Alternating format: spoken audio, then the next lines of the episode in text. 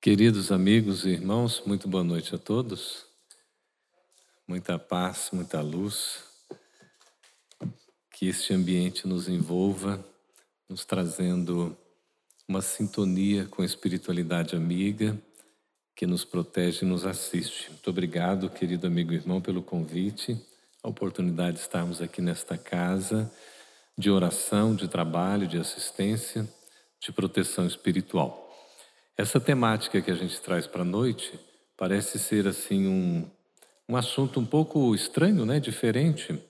A gente falar sobre, de repente, a questão dessa sociedade líquida, desses tempos líquidos, de medos líquidos, de amor líquido, relações líquidas. Vocês já ouviram falar nisso? Alguém já tinha ouvido falar?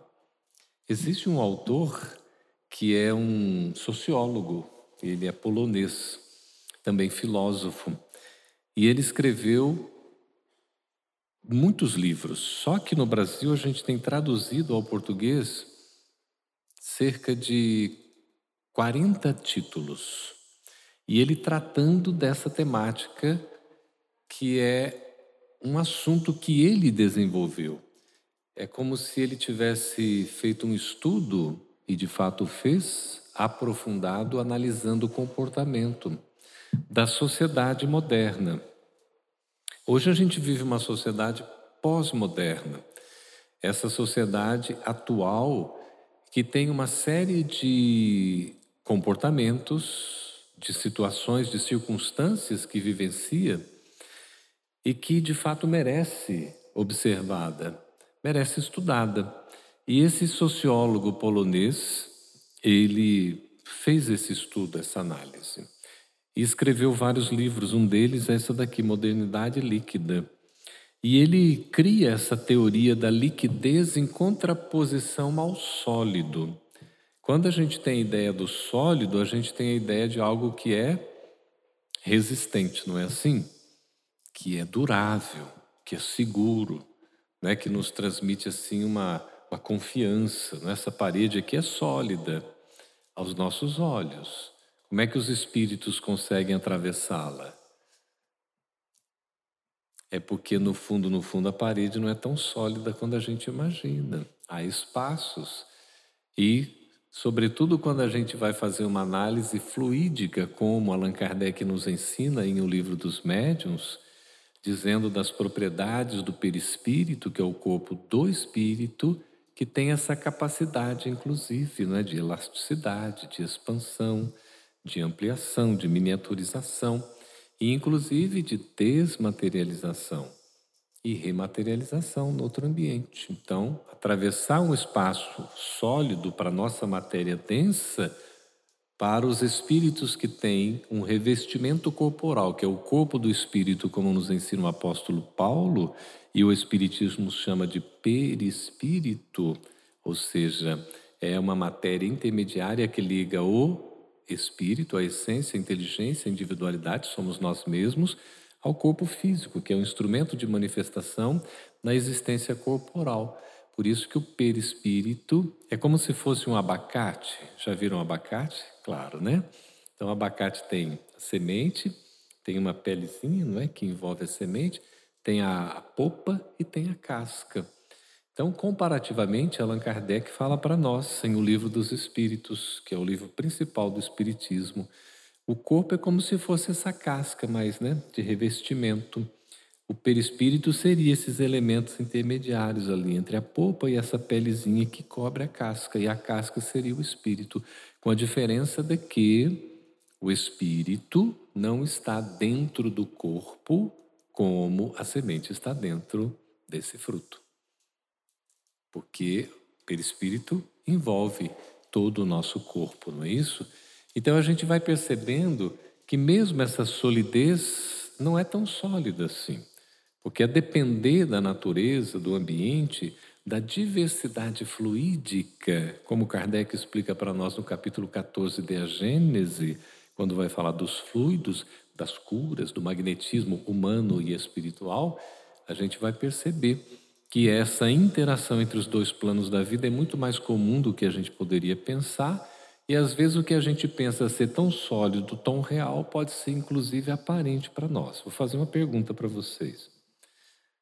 Qual que é o mundo verdadeiro? O mundo material ou o mundo espiritual? Espiritual, a gente sabe disso, né? Nós aprendemos no Espiritismo. Por que, que o mundo espiritual é a nossa pátria verdadeira? De lá nós saímos não é? e para lá nós voltaremos. Por quê? Por que, que não é o mundo material? Doutora, chegando aí, prazer, satisfação. Por quê? Que o mundo material não é o mundo real? Porque ele é. vou ajudar vocês. Passageiro. Muito obrigado pela ajuda. Ele é transitório. Passageiro transitório é o que não dura para sempre, é o que passa, é o que é temporário. Por isso que o mundo espiritual, o mundo normal, primitivo, é o mundo verdadeiro, real, de onde nós saímos e para onde nós voltaremos, porque é o que existe. E o mundo material poderia sequer ter existido nunca e não ter feito falta alguma. Assim a gente aprende na doutrina espírita em Allan Kardec no livro dos Espíritos. Mas o caso é que o mundo material passa a ser uma necessidade para nós. Pelo próprio fato de nós estarmos aqui, manifestando-nos através de um corpo físico, de um soma, de um organismo que é material. Por isso, nós nascemos e renascemos nas encarnações e reencarnações em mundos físicos e passamos de uma experiência para outra depois retornamos ao plano espiritual, ficamos temporariamente no processo da chamada erraticidade e mais cedo ou mais tarde voltamos a uma nova experiência física, a uma existência corporal, através de um novo nascimento ocupando um novo corpo. E é assim que a gente vai evoluindo. Mas tudo que é material é transitório, é passageiro, porque é mutável, é transformável. Deus é eterno, é imutável. Deus sempre foi, será e é. Por quê? Porque Ele é a verdade. Ele é o Criador. Ele é aquele que existe desde sempre e sempre existirá. Nós somos filhos de Deus, criaturas desse Criador. Nós não existimos desde sempre, nós fomos criados em algum momento. Mas a partir do momento que nós somos criados como princípios espirituais e fomos nos desenvolvendo através da chamada evolução anímica, como a gente aprende com Gabriel Delane no livro exatamente com esse título, Evolução Anímica, editado pela FEB Editora, não é? A gente vai perceber que a gente chega ao estado de espírito formado, adquirindo a razão, o livre-arbítrio, com a vontade a gente pode agir. E aí nós temos exatamente uma condição de simplicidade e ignorância no início e depois vamos nos desenvolvendo. E quando Deus nos cria, doutora Márcia, Ele já nos cria dando-nos a vida e ainda nos deixando o legado da imortalidade. Vale dizer, nós nunca, nós nunca morreremos, porque somos imortais. Não é, Luciano? Somos espíritos imortais, então a gente nunca vai morrer. Isso significa que nós somos seres valiosos, preciosos. A matéria passa, se transforma, mas nós, em essência, espiritualmente, que somos a individualidade, por isso que é correto dizer o meu corpo, mas não é correto dizer o meu espírito. Porque quem é o meu espírito? Sou eu mesmo. Agora, o meu corpo é uma vestimenta, é um instrumento, é um sistema que eu utilizo temporariamente no período daquela existência física, que é um recorte na vida do espírito, ou seja, desde quando há a chamada fecundação do óvulo pelo espermatozoide, aquele espírito já se une ao corpo que vai se formar, a reencarnação ali já começa o seu processamento, depois vem todo o período de gestação, de nascimento, as fases da primeira e da segunda infância, da adolescência, né? pré-adolescência, adolescência, juventude, a fase adulta, aí vem a terceira idade, a quarta idade, a quinta idade, né? hoje é uma maravilha que a gente vai vivendo Cada vez mais, não é? Oportunidade nós temos a existência física e aproveitá-la. Mas a existência física, ela também passa. Ela é passageira. Então, Zygmunt Bauman vai, vai falar para nós dessa questão da liquidez. O que, que seria o líquido? É o contraponto com o que é sólido. O sólido seria tomado como algo perene, que tem força, que tem resistência, que consegue então manter com uma base que nos dá segurança. Já o líquido, ele tem algumas características diferenciadas. Porque o líquido, ele sofre mutações, transformações. Por exemplo, a água é líquida, não é isso? A parede é sólida, no nosso entendimento. Há inúmeras moléculas, substâncias que a gente não percebe, não vê a olhos nus, tanto ali moléculas nessa parede, como também na água. E a gente vai verificando que essa liquidez, ela nos dá uma ideia seguinte: alguém já tentou pegar água? Já pegaram água na mão? A gente só consegue pegar água fazendo o quê? Uma uma concha, uma conchinha. Aí sim a gente retém a água, porque a gente retém a água no que é nos considerado como se fosse sólido, embora não é tão assim radical. Mas a gente consegue manter a água. Se a gente vai pegar a água assim, o que acontece? A nossa mão vai atravessar. Assim como acontece, por exemplo, com o espírito materializado de maneira intangível. Se a gente for tocar o espírito, a gente não vai estar tocando no espírito nunca, né? Nós estaremos tocando no seu corpo espiritual, que é o perispírito. Mas se ele não estiver materializado tangivelmente, nós vamos tocar como se fosse o quê? Um espectro. Um ser que ainda não está materializado com essa densidade toda a ponto de ser palpável. Lembram-se de Maria Madalena? Quem foi a primeira a avistar Jesus? após a ressurreição? Maria Madalena. Por que, que foi uma mulher? Só as mulheres respondam, por favor. É porque as mulheres são mais evoluídas do que nós homens. O senhor concorda com isso? Há controvérsia, né? Porque Leão Denis fala para nós que a mulher, se bem aproveitar a encarnação, tem a possibilidade de evoluir mais nessa condição do que o próprio homem, porque a gente vive numa sociedade que é machista, vive numa sociedade em que a mulher é muito sacrificada, em que a mulher estuda, estuda, estuda mais até do que o homem e acaba tendo um salário às vezes inferior no mercado de trabalho. Nós temos a chamada misoginia. Na época de Jesus, a mulher sequer era considerada na sociedade judaica. Por exemplo, elas serviam aos homens e não podiam comer junto à mesa. Quando Jesus estava à casa de Pedro, junto com outros apóstolos, Abigail, a esposa de Pedro, ela servia o almoço ou a comida que eles né, saboreavam, e ela não podia sentar à mesa para comer com eles, só depois. Aí o que, que Jesus faz? Chama Abigail para sentar com eles. Pedro estranha, o próprio esposo, e outros também estranham, porque era um costume, não era costume isso. Porque a mulher não tinha essa consideração. Jesus inclui a mulher. Porque a mulher tem todos os direitos como o próprio homem. Embora a sociedade ou as sociedades não reconhecer isso ao longo do tempo, e hoje a gente vive ainda costumes de verdadeira barbárie em que a mulher não é considerada, não é respeitada. Só aqui em Brasília, nesse 2023, nós tivemos mais de 20 casos de feminicídio este ano. Mulher ainda sendo morta, geralmente por um homem que ficou insatisfeito com o término da relação, alguma coisa assim. Verdadeiros absurdos ainda de um mundo primitivo, em que a gente vivencia. Jesus inclui a mulher. Por isso ele aparece em primeiro lugar para Madalena, porque Madalena é o primeiro exemplo de maior transformação de todo o evangelho, diz Emmanuel. E eu acompanho Emmanuel, o guia espiritual de Chico Xavier, a mensagem que foi lida aqui do Fonte Viva. Ele inclui a mulher, ele valoriza a mulher. Quando ele estava na cruz, quem é que estava ali?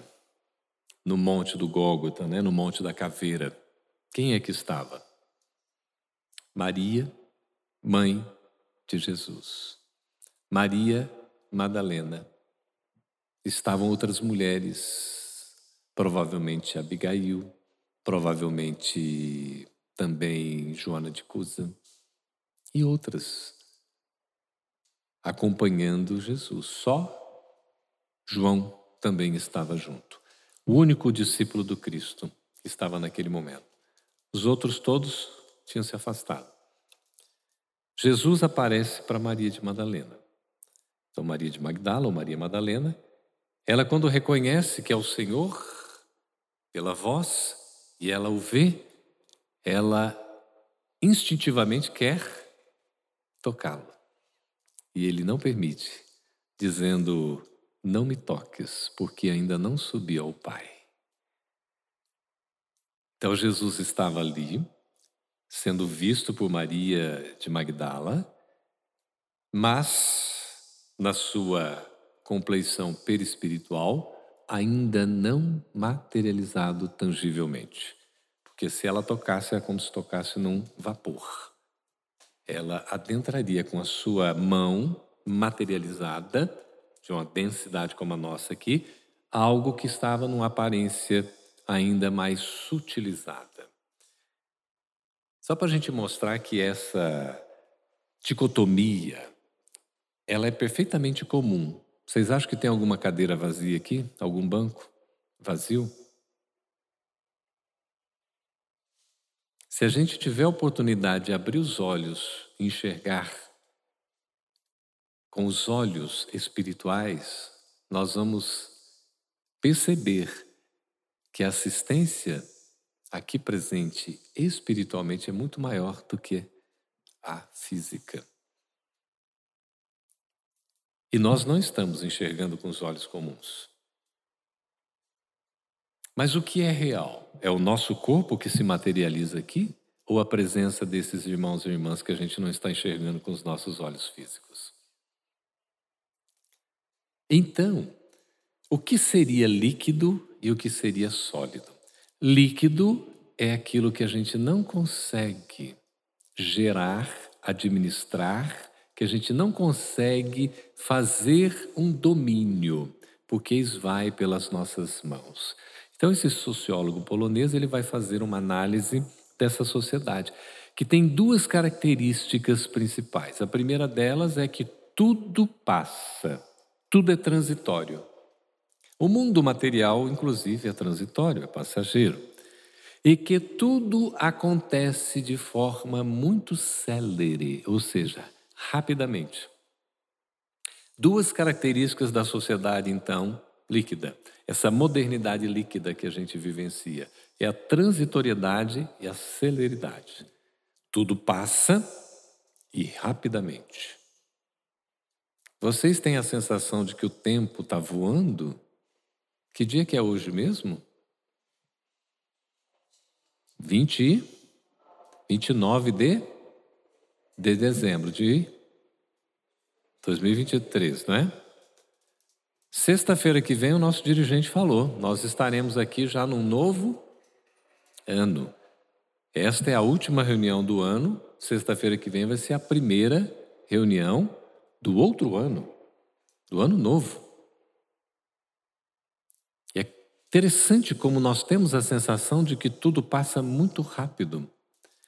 E aí nós ficamos analisando o que Zygmunt Bauman traz para nós não é nenhuma novidade à luz do Espiritismo, porque Emmanuel, o guia espiritual de Chico Xavier, já na década de 1930, ali por 37, 38, 39, trazendo o próprio livro Emmanuel com o seu nome, que significa Deus conosco, já fazendo análise das sociedades nos seus diversos tempos e apresentando inclusive o que era necessário para a nossa evolução.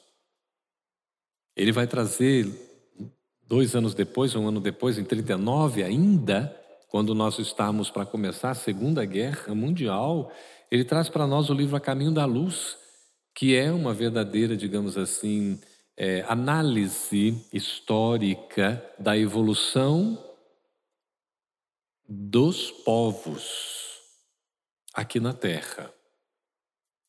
E ele traz para nós uma perspectiva muito interessante de que, diante de tudo o que aconteceu e que vem acontecendo, só nos resta realmente o futuro do Evangelho. O Evangelho nos traz um futuro que é um futuro de segurança, que é um futuro permanente.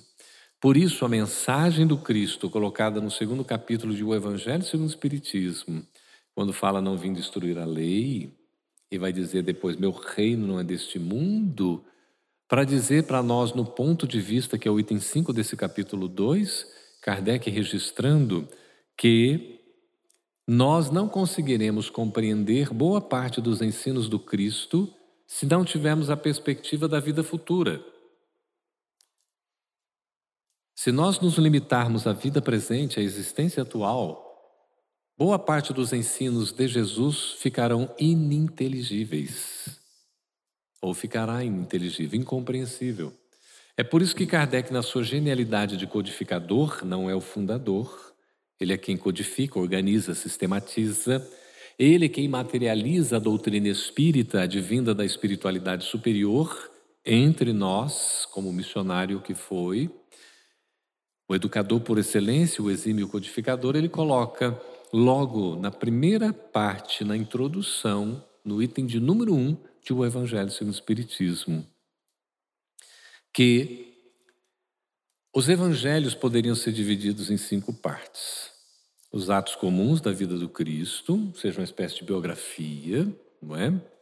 Teríamos as chamadas premonições, as profecias, os presságios, as chamadas é, curas com os milagres, aquelas palavras que a igreja tomou para fundamentar os seus dogmas e, finalmente, o ensino moral.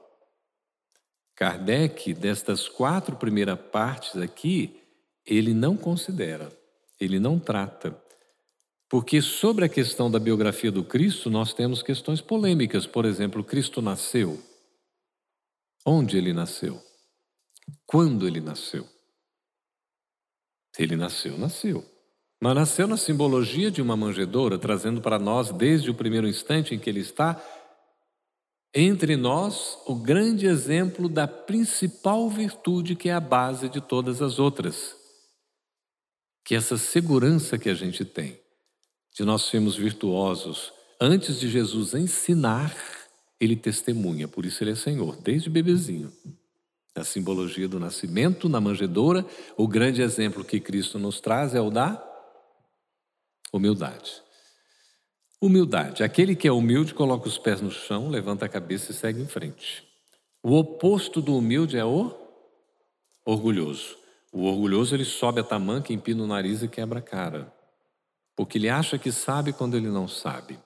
Procuraram uma vez Sócrates, aquele que viveu cerca de 550 anos antes de Cristo, um discípulo dizendo: Mestre, mestre, estão dizendo aí que o senhor é o maior sábio de toda a Grécia. Então o discípulo estava esperando uma resposta humilde, não é? De Sócrates. Sócrates disse assim: Devo ser mesmo. Devo ser mesmo. Olha que resposta. Porque eu sei que nada sei, quando eles acham que sabem o que não sabem. Então ele revelava o conhecimento da sua ignorância. Sei que nada sei. Esse é o verdadeiro sábio, que ele vai buscar aprender sempre. Então, ali nós vemos nesta sabedoria deste exemplo de humildade. O Cristo dá o exemplo da humildade para depois ensiná-lo em várias ocasiões, como por exemplo no Sermão do Monte: Bem-aventurados os pobres em espírito, porque deles é o reino dos céus. Vale dizer, bem-aventurados os humildes, porque eles alcançarão o reino dos céus. Então precisa ser humilde. A humildade é a base de todas as virtudes. É nisso que Kardec se apoia, além da humildade, na própria caridade, que são os dois ensinos fundamentais. Não nos milagres, nem nas predições, nem muito menos nas palavras que a igreja tomou para fundamentar os seus dogmas, porque no Espiritismo só há dogma no sentido de princípio. Princípio fundamental, o dogma da reencarnação, o dogma da imortalidade, o dogma da vida futura, o dogma da comunicabilidade dos espíritos. Aí sim, como princípio fundamental. doutrina espírita é um conjunto de princípios fundamentais. E aí, nós temos aqui, para além da humildade, a caridade. Kardec se fundamenta nesses dois ensinos principais. Por isso que a bandeira do Espiritismo é fora da. Não há. Então, fora da prática do bem não há felicidade. Essa palavra caridade está, desde todos os tempos, na chamada bandeira de Ismael, Deus, Cristo e Caridade, quando ele se manifesta pela primeira vez no grupo Confúcio, no ano de 1873. Esse grupo, junto depois se desfez, formaram-se outros, como o grupo da Fraternidade, Deus, Cristo e Caridade, né? Depois vai se formar a Federação Espírita Brasileira, que foi inaugurada no dia 2 de janeiro de 1884.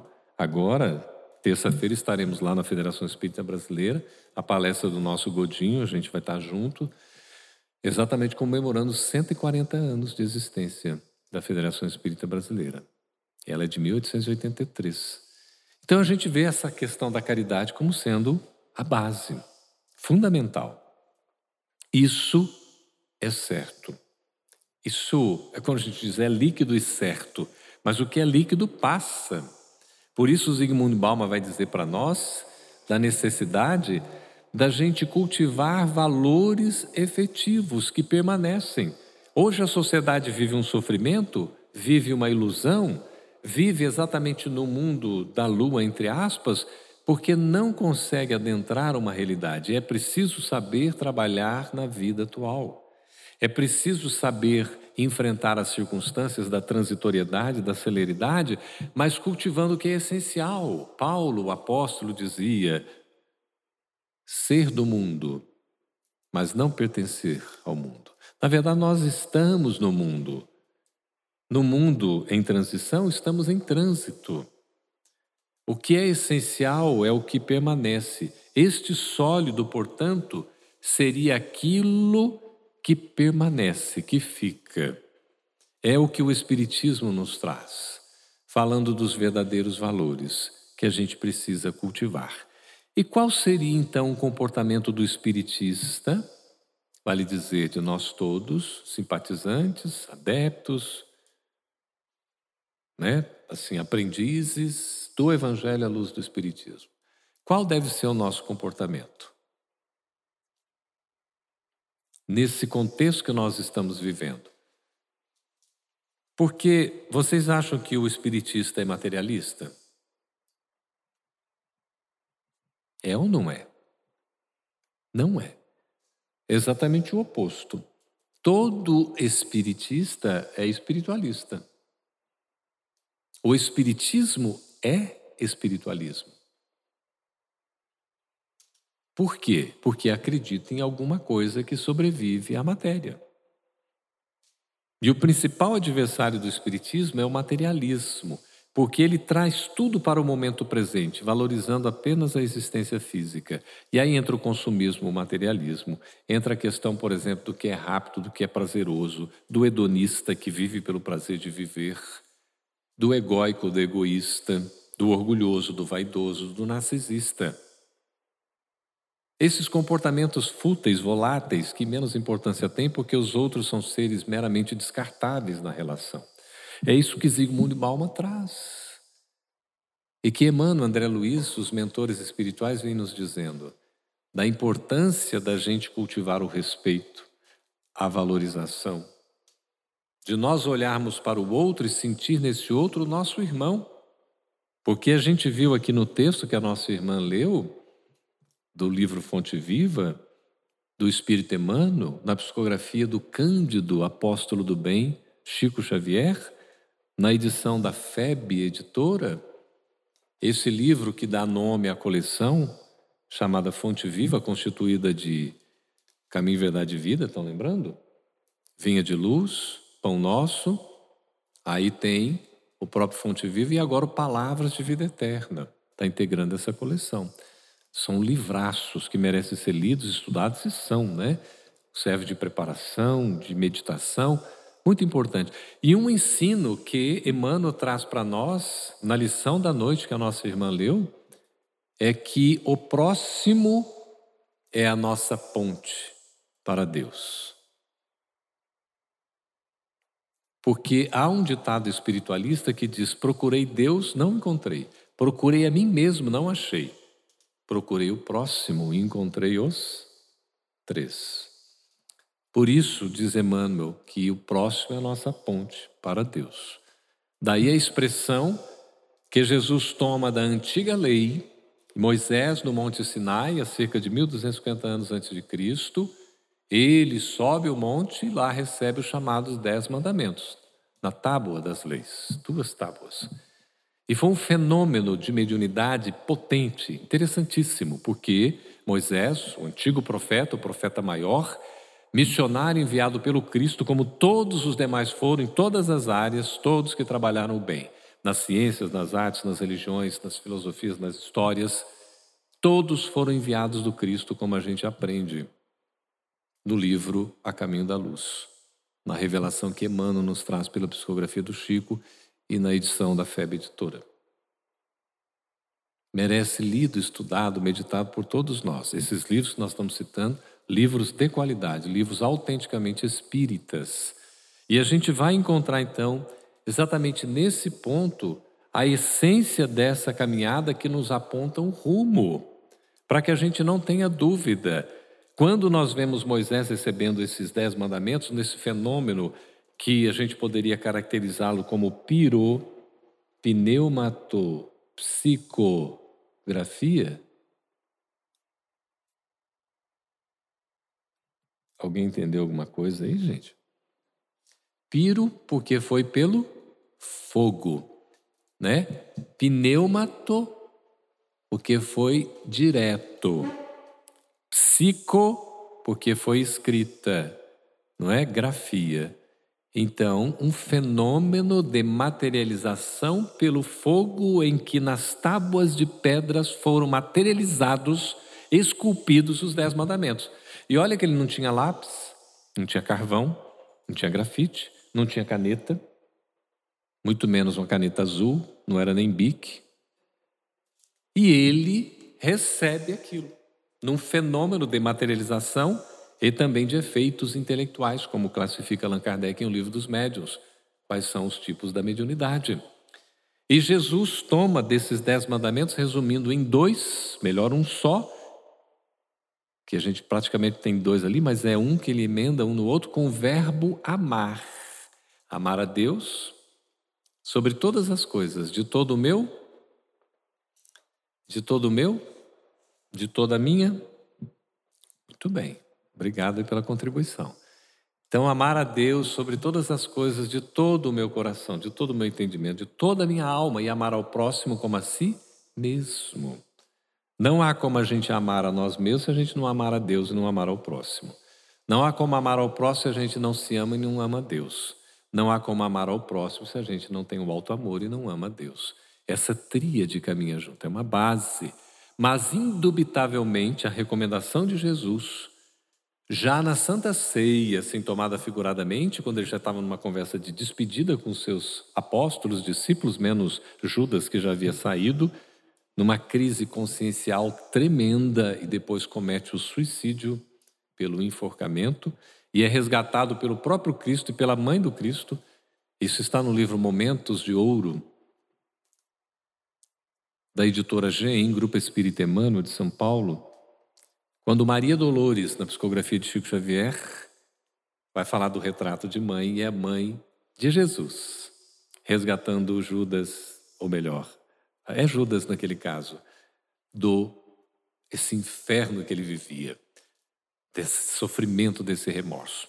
E depois esse espírito vai ser resgatado por ele próprio no trabalho das reencarnações para chegar numa culminância na personalidade da menina, da jovem analfabeta Joana Dark, que coordena um exército de homens de cinco mil homens defendendo a França na guerra contra a Inglaterra.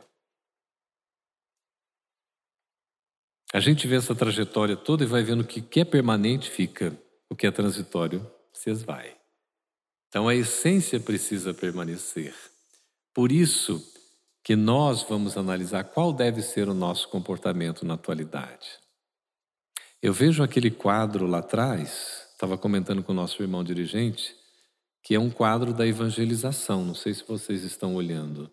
Vocês já viram, né? Todo dia que vocês chegam aqui, vocês veem. É, aquilo foi a comemoração da campanha permanente de evangelização infantil, infanto-juvenil, não é? E naquele quadro estão, naquela imagem que é uma foto, a minha filha, quando ela tinha cerca de quatro anos de idade, e a minha sobrinha com a mesma idade. Então estão ali Raquel, minha filha, que mora hoje em Portugal, e a minha sobrinha Carol, que mora em Águas Claras. Coisa linda, não é? Eu fico emocionado porque realmente trabalho importantíssimo da evangelização. Isso é coisa perene. Isso é o que fica. Porque a evangelização está dizendo da educação da alma, do espírito. Qual deve ser o nosso comportamento, então, na atualidade? André Luiz, no livro Agenda Cristã, já ouviram falar?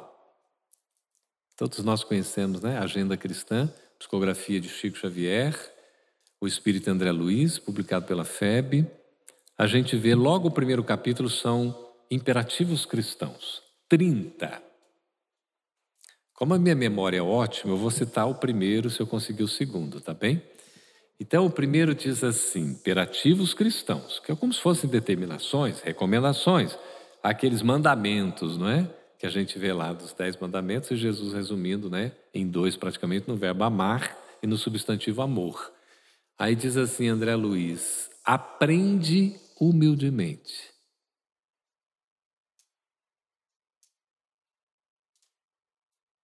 Isso é um comportamento espiritista. Nos tempos que nós estamos vivendo, de tanta rapidez, celeridade, transitoriedade, imbecilidade,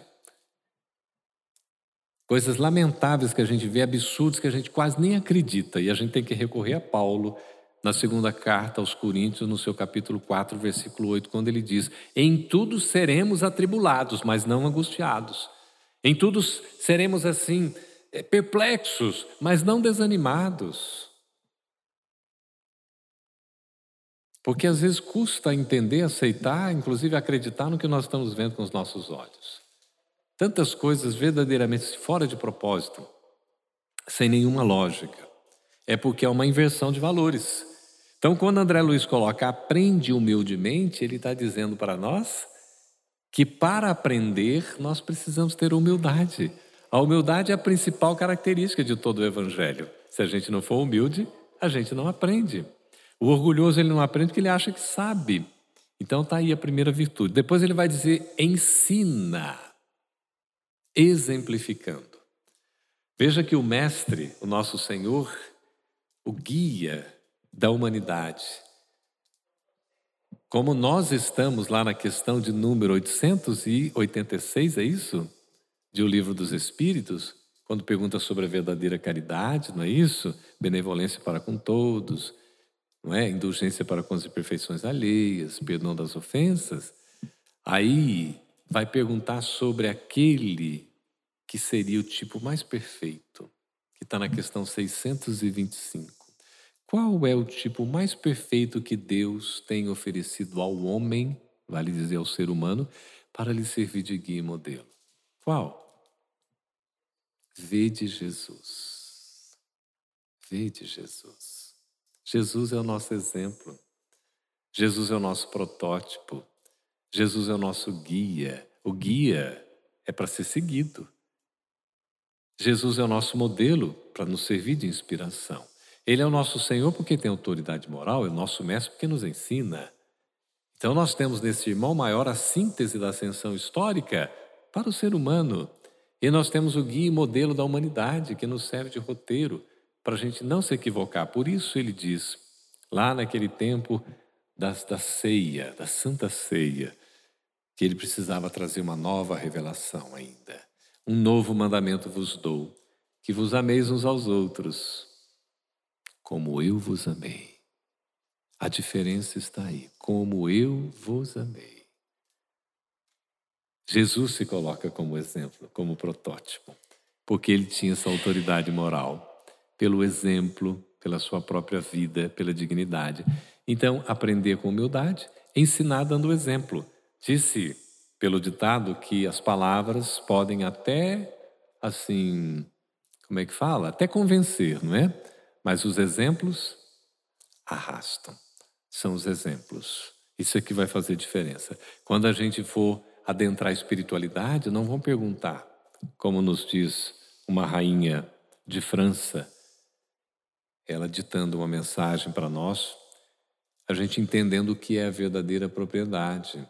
Aí ela vai dizer para nós que não importa os cargos, os títulos, as posses que nós tivemos.